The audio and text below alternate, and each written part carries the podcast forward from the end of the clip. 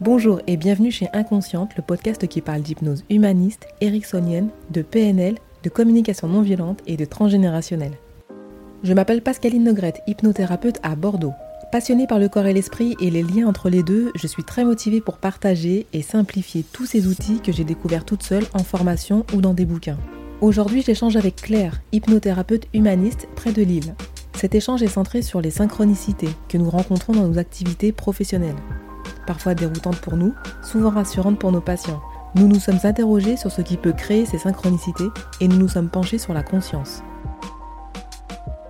Vous pouvez profiter du chapitrage sur cet épisode si vous l'écoutez sur Ocha ou Apple Podcast.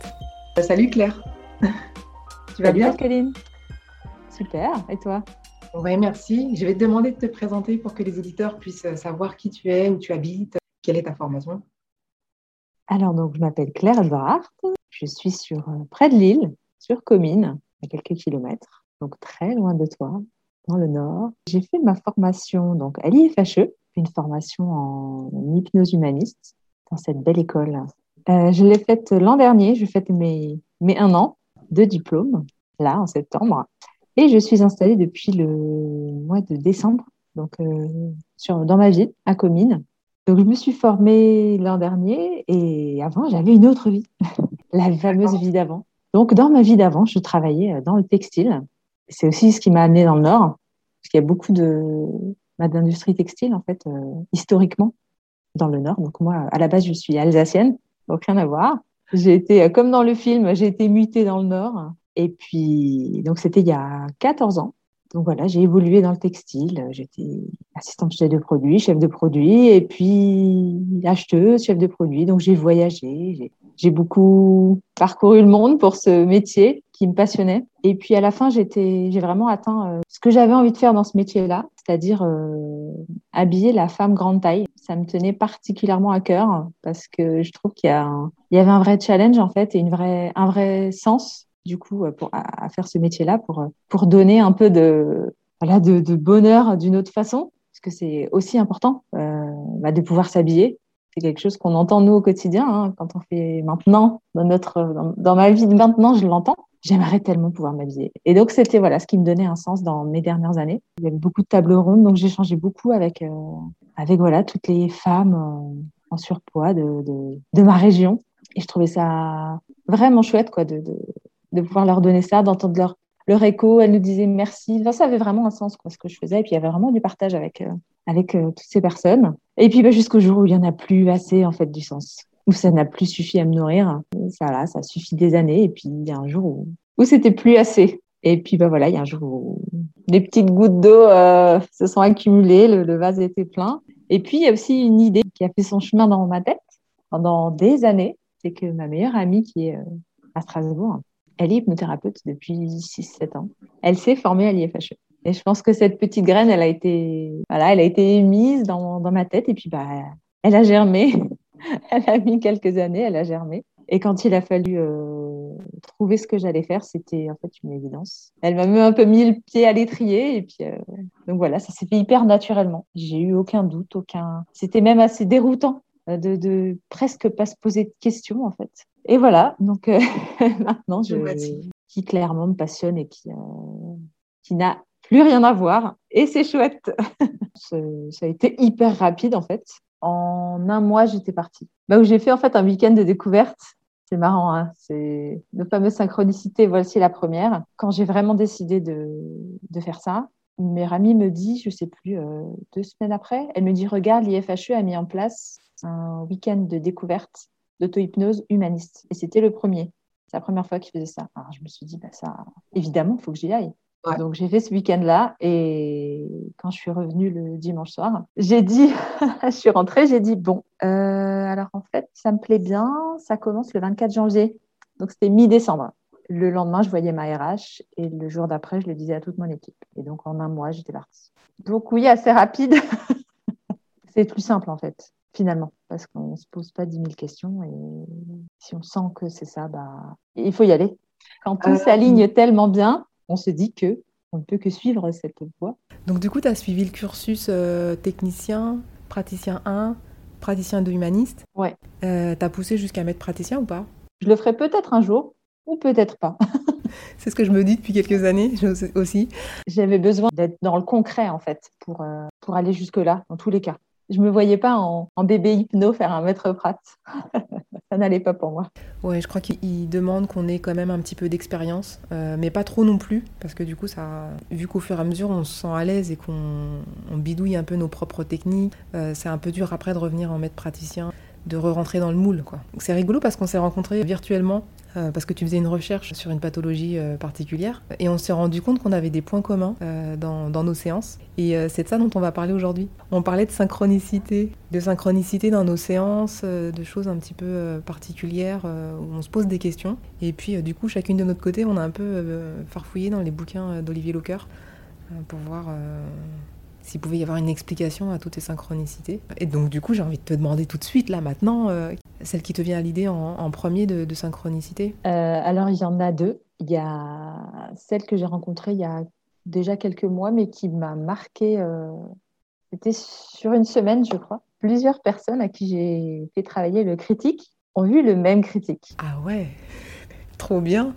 Et puis pas n'importe qui, parce que c'était Gargamel. Et donc, euh, pendant cette semaine-là, j'avoue que quand je demandais à quoi il ressemble, euh, j'étais en suspense. il ressemble à Gargamel. Ah, encore un. euh, ils le décrivaient tous de la même façon. Gargamel avec sa robe noire. Oui. À capuche, en train de faire gna gna gna gna gna. C'est ça. C'était lui, c'était bien lui. Et puis le, le deuxième qui me vient à l'esprit, c'est le dernier. Deux rendez-vous de l'après-midi. Et les, les deux personnes finalement se sont rendus compte que ce qui les embêtait, euh, c'était la même chose. Et c'est quelque chose qui n'est pas hyper commun en hypnose, enfin voilà, quand on travaille des choses un peu psychologiques. C'était une pièce encombrée chez elles. Donc symboliquement, on, comprend aussi ce que c'est. Tu veux dire que c'est ça leur problématique? C'était pas vraiment ça la problématique, mais c'est ce qui est sorti en fait dans. Alors pour une personne, c'était un peu un problème de départ. En tout cas, elle l'avait pas perçu. Mais finalement, moi, pendant mon anamnèse, en déroulant le fil de, bah, de ce que ça représente et de ce que ça empêche de faire, c'était finalement le, nœud central de ce problème-là, mais symboliquement, c'est-à-dire le fait d'encombrer une pièce, bah, ça empêche de voir, ça empêche de, de se concentrer sur ce qu'il faut, ça encombre visuellement, voilà, on est sous cette montagne de, de choses, de livres, de piles. On, se perd en fait. En plus, dans une petite pièce, bah, on ne sait pas par où commencer. C'est des mots qu'on pourrait entendre pour plein d'autres problématiques finalement. Complètement, oui. Et puis la deuxième personne, non, c'était pas du tout pour ça. Donc on a commencé à travailler des choses. Et puis à la fin, quand je lui demande de voir ce qui l'empêche de visualiser, donc en, TSS, en voilà, symboliquement, de visualiser ce qui. TSS, euh, thérapie symbolique euh, simple. Tout à fait. Et eh bien là, elle me dit, je sais, je vois, je la vois. Alors j'ai dit, vous voyez quoi? Mais cette pièce chez moi qui est encombrée. Et alors là, effectivement, bah, c'était une synchronicité quand même assez peu, peu banale. ouais, dans la même journée, donc du coup. Bah, l'un après l'autre. Tout à fait. Donc elle a eu besoin de, bah, de la voir vider hein, pour voir euh, ce que ça fait quand on se désencombre mhm. physiquement, symboliquement ou psychologiquement. Et ça lui a paru plutôt chouette, comme on peut l'imaginer. Ah ouais, super. J'ai déjà eu moi aussi des, choses comme ça. Du coup, moi j'appelle ça des journées thématiques. Euh, il y a des journées rupture où euh, les uns après les autres, on se demande s'ils ne sont pas appelés pour se dire euh, bah, aujourd'hui on, va venir voir Pascaline pour. Donc là on se dit peut-être qu'il faudrait que je fasse des ateliers en fait. je sais pas. Une fois aussi j'ai eu thématique avion. Euh, c'était un peu perturbant ça aussi parce que le, premier, je crois que c'était un pilote de ligne.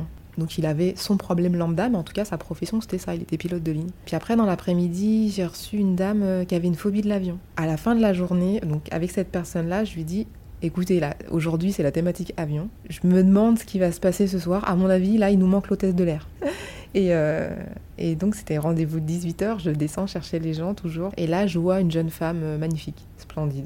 1m80, la, la vingtaine, coiffée avec un chignon, euh, la jupe euh, sous, le, sous le genou, des petits mocassins euh, très classe. Et là, je la vois, je me dis, oh punaise, effectivement. Et donc, en montant, je lui dis, vous êtes hôtesse de l'air? Et elle me dit, non, non, j'aurais bien voulu. Mais elle me dit, dit, je fais juste des photos, je suis modèle. Quand même, on se dit, c'est dans la même journée, qu'est-ce qui a relié tout ça?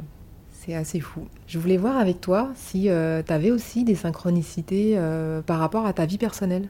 je me suis rendu compte que bah, sur le côté, il y a une bibliothèque là avec plein de bouquins. T'imagines euh, les bouquins d'hypnose, de PNL. Il y a des bouquins thématiques sur euh, l'alimentation, la sexothérapie, les phobies, la conscience, l'hypnose humaniste. Le, soir ou le matin, des fois avant de commencer, je lis un chapitre d'un bouquin en me disant ouais, ça fait longtemps que j'ai pas lu ce chapitre-là. Et d'ailleurs, c'était conseillé à l'IFHE. Je crois que c'était en spécialisation. On nous a dit mais arrêtez de lire les bouquins en entier en fait.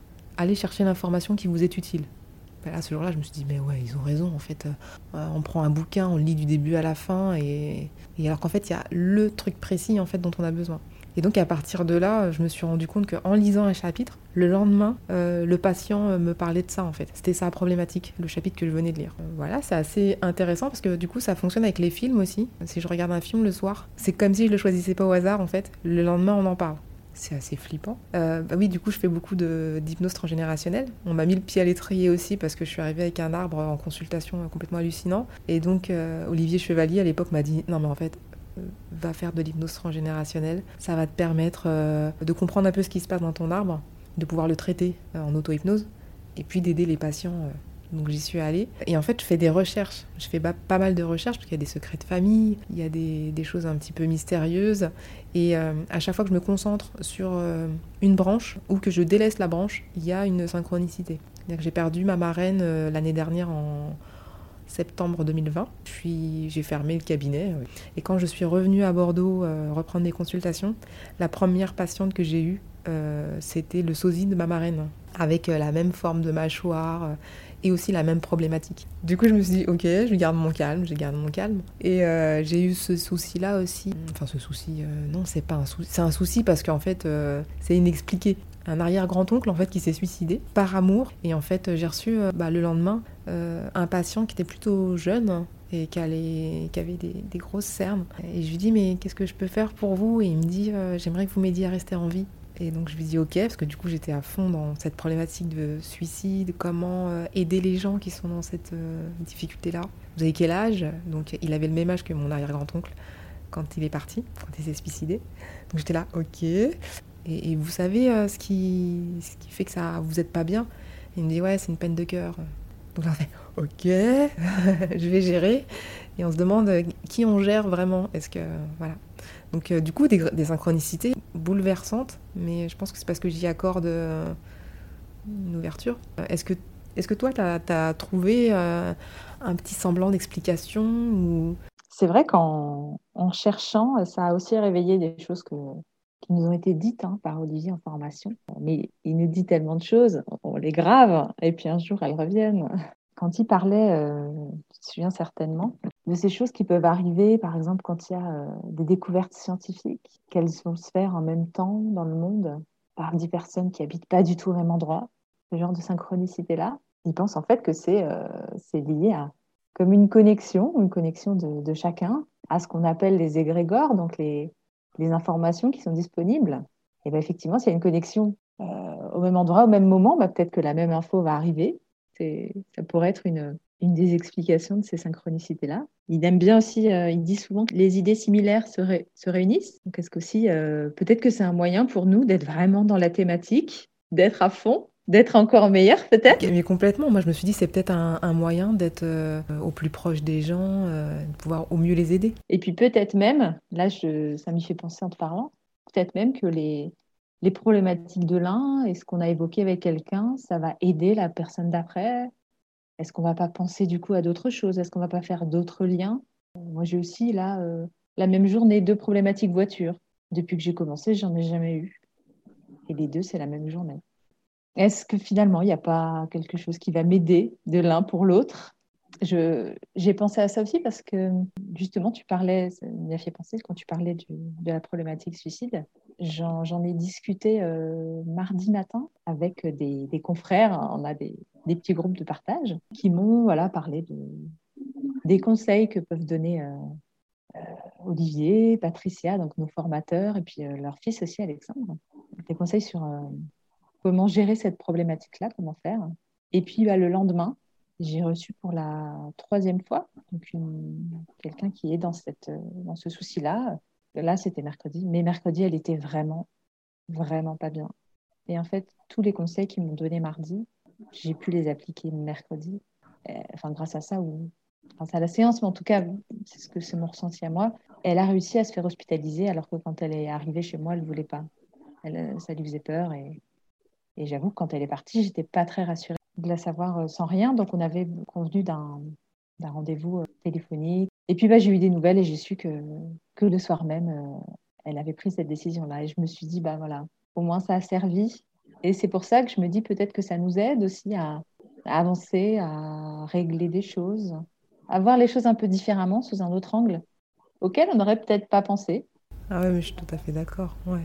Oui, parce que dans tous les cas, ça fait avancer euh, la problématique de l'un et la problématique de l'autre.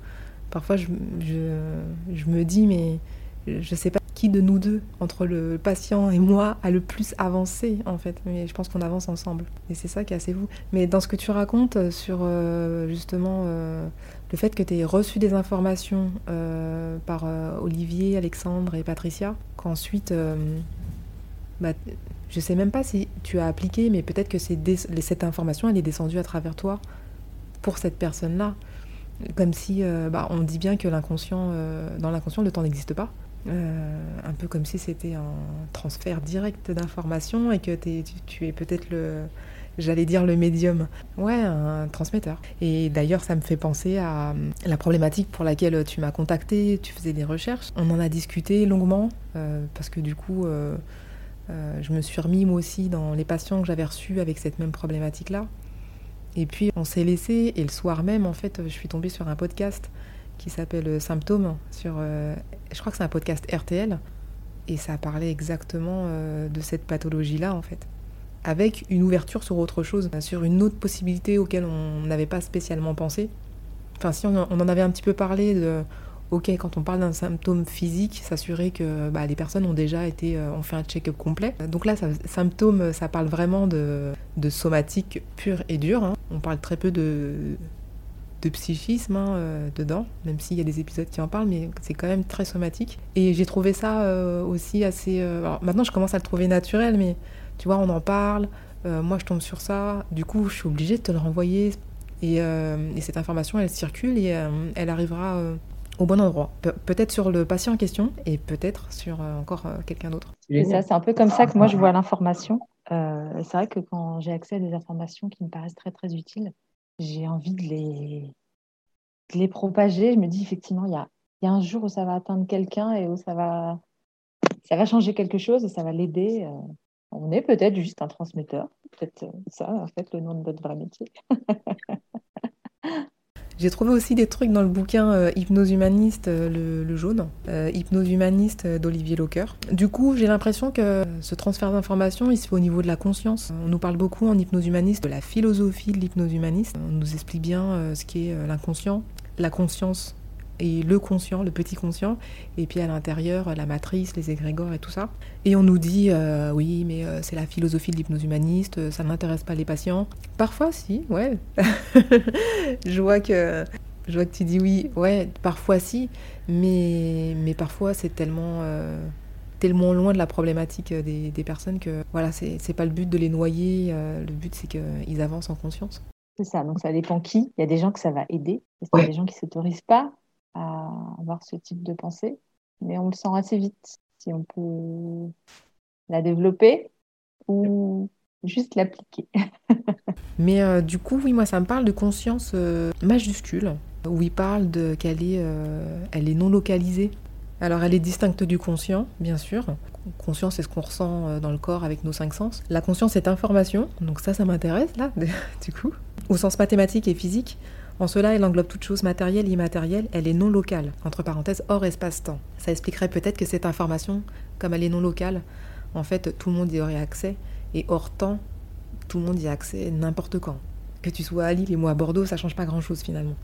Euh, on utilise euh, ce même réseau. Et d'ailleurs, Olivier fait souvent le parallèle euh, avec Internet, en fait, comme un, un réseau sur lequel on peut tous se brancher, comme la conscience.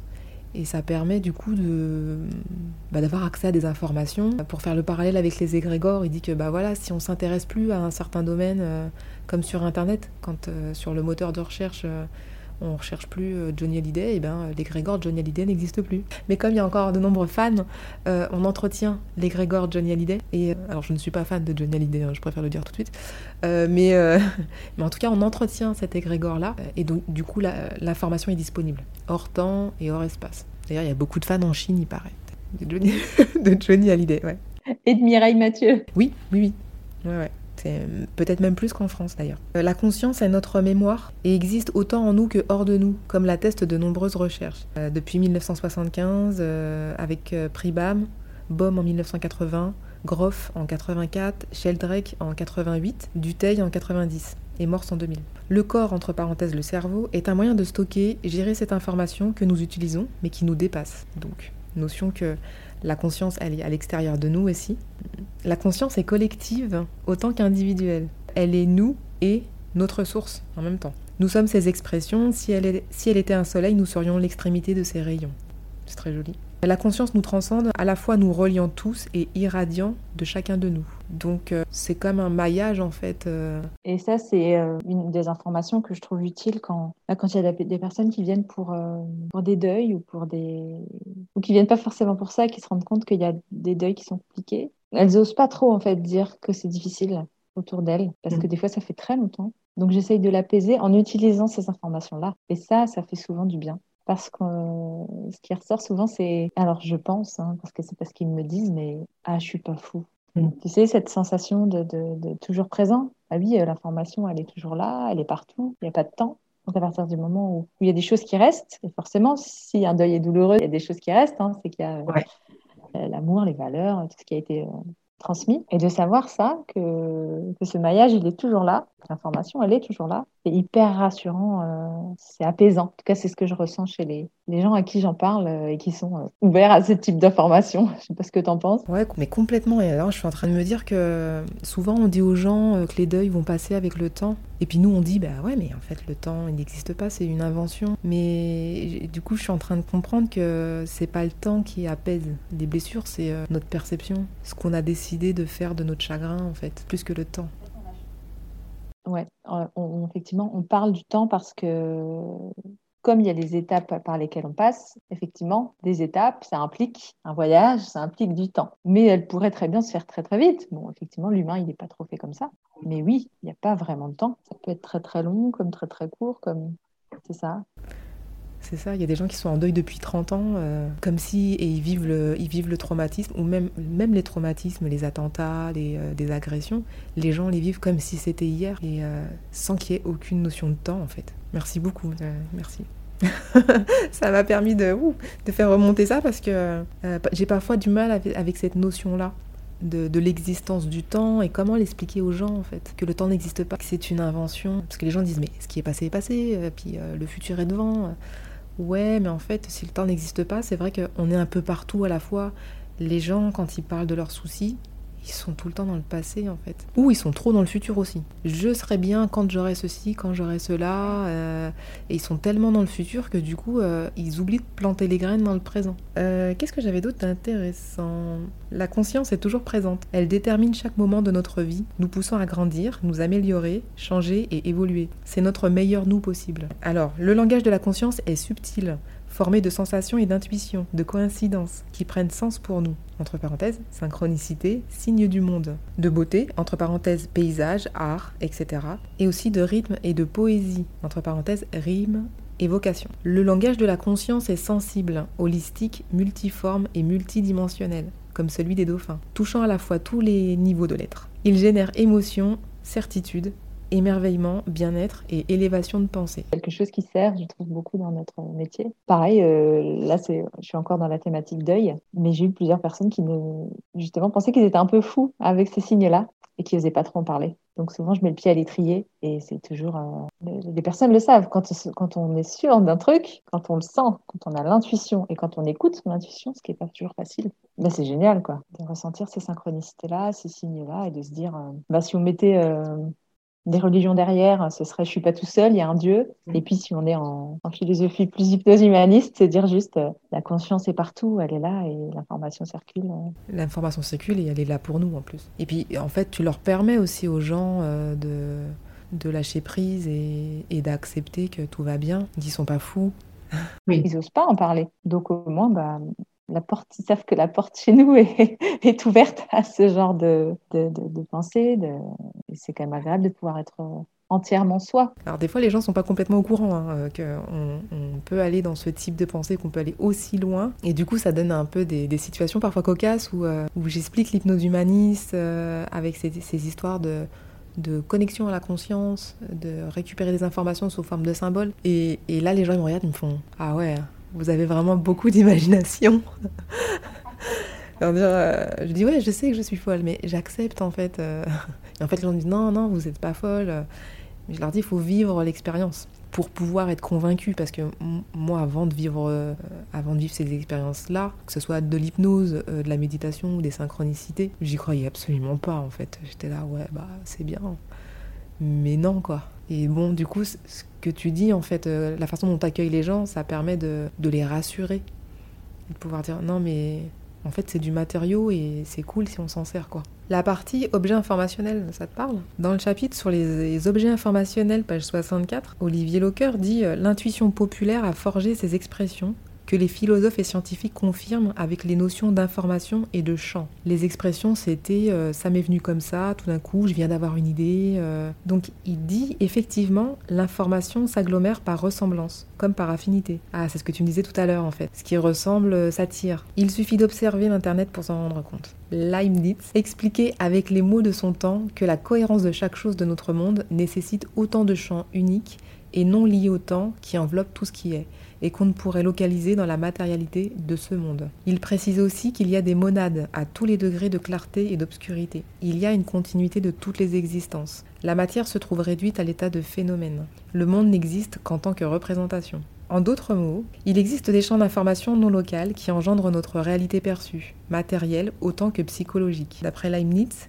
il existe autant de champs qu'il existe de choses créées, des plus belles aux plus sombres. En manipulant ces champs d'information, on peut modifier à sa guise l'expression concrète des dix champs. Donc je crois qu'on a bien, euh, on a bien cerné le truc. Hein. Ouais, c'est ça en fait. Je pense euh, une connexion. Euh. Alors des fois, je me demande si c'est les gens ou si c'est nous ou si c'est juste peut-être les deux qui nous connectons à ces, à ces infos. Mais je pense que c'est nous tous. On est là en tant que thérapeute, je pense. Hein pour se connecter aux gens. Et euh, les gens viennent en consultation pour se connecter à nous, pour aller chercher une information et, que, ça, que, ça, bouge entre nous. Et du coup, on, on, fait le lien avec tout ça. Parce qu'on a aussi l'esprit ouvert, grâce à la formation, je pense aussi, parce que c'est un gros paquet, euh, la formation hypnose humaniste, euh, en termes de beaucoup de théorie et beaucoup de philosophie. Et j'ai l'impression que, voilà, on est dans un grand champ d'information et que comme on est ouvert, on peut saisir ce qui vient et, le donner au, au suivant. C'est ça, et c'est plus facile certainement pour nous de la capter, ou en tout cas que ça passe par nous, hein, fameux transmetteur. Je crois qu'on a bien fait le tour. Euh, en tout cas, c'est à vivre, euh, c'est en même temps déroutant et en même temps, je trouve, un peu rassurant. Moi, je trouve que à, vivre, comme si ça donnait plus de sens, comme si tout devenait plus réel. Ah bah oui, il y a plein de gens qui sont en train de vivre ça. C'est maintenant, c'est en ce moment. Bah c'est une réalité. Oh, c'est ça mon boulot de, dans ce moment. tu vois, comme si c'était un sens en plus. Et puis, et puis finalement, quand on est confronté à une même problématique pendant, comme toi, pendant une journée, ou c'est un rendez-vous, c'est quelque chose, euh, voilà, des rendez-vous dans une journée qui sont, qui sont un peu similaires, est-ce qu'on n'apprend pas mieux? Parce que, comme tu dis, si euh, on a un petit bout là, un petit bout là, un petit bout là, bah, est-ce qu'on va se souvenir de tout? Là, au moins, bim, on a une grosse formation. cet, cet égrégore-là, on a ces informations-là qui sont euh, à ce moment-là. Peut-être que c'est aussi pour nous rendre meilleurs, euh, plus compétents. C'est une façon, en tout cas moi, euh, euh, plutôt que de voir, parce qu'au début c'est vrai que c'est un peu flippant. de me dire que c'est rassurant que, que ça devait être comme ça. Quoi. Est-ce qu'il n'y a pas du coup euh, une fluidité euh, qui se fait? Ouais, en tout cas une résonance aussi. Hein. Bon bah super, s'il y a d'autres auditeurs qui sont euh, qui nous écoutent et qui disent non mais elles ont rien compris, mais moi je sais, moi j'ai mon idée sur le truc, eh ben franchement contactez-nous, mais laissez un petit commentaire quelque part pour qu'on puisse échanger ensemble. Hein. Vous avez bien compris, plus on est de cerveau, plus on... Plus on rit bah ouais, plus on rit et plus on, plus on est grand, plus on a d'informations et, mieux c'est parce qu'en fait euh, on est sur, euh, on est tous sur un chemin de compréhension, enfin j'espère, et plus on comprend les choses, plus on avance. Donc si, jamais euh, ce sujet-là il vous parle, si vous êtes hypno ou, autre, et que vous avez aussi des synchronicités comme ça, et, que vous avez la théorie qui va avec, bon, on serait ravis. En tout cas, je serais ravie. Et si vous êtes un, patient aussi, que vous n'êtes pas forcément thérapeute, ça, m'intéresse aussi d'avoir vos retours sur, bah, sur vos synchronicités et, sur ce qui se passe pour vous. Merci Claire, c'est très sympa. Et puis, et ben, au plaisir d'échanger à nouveau avec toi sur n'importe quel sujet. Merci à toi. Je te souhaite une belle journée, à bientôt. Toi aussi. Merci, ciao. J'espère que cet épisode vous a plu. Vous pouvez contacter Claire directement sur son site clairehypnose.com. C-L-A-Y-R-E hypnose.com. Soutenez le podcast Inconsciente afin qu'il soit écouté par le maximum de personnes. Partagez-le si vous pensez qu'il peut faire du bien à quelqu'un. Et à me suivre sur Instagram, Pascaline Hypnose. Pour prendre rendez-vous, vous me retrouverez facilement sur Doctolib. Laissez un commentaire sur pascalinehypnose.gmail.com. Je serai ravie de vous lire et surtout de vous répondre. Vous pouvez également me soutenir en allant sur la plateforme Tipeee. Euro après euro, cela me permettra d'améliorer la qualité de ce podcast. Et si vous écoutez ce podcast sur Apple Podcast, foncez mettre 5 étoiles et aussi un avis, car c'est quasiment le seul moyen de sortir du lot, ou la tête de l'eau comme vous préférez. Merci du fond du cœur à Émilie et à Elsa pour leurs premiers commentaires chaleureux. Maintenant c'est à vous. Merci et à bientôt.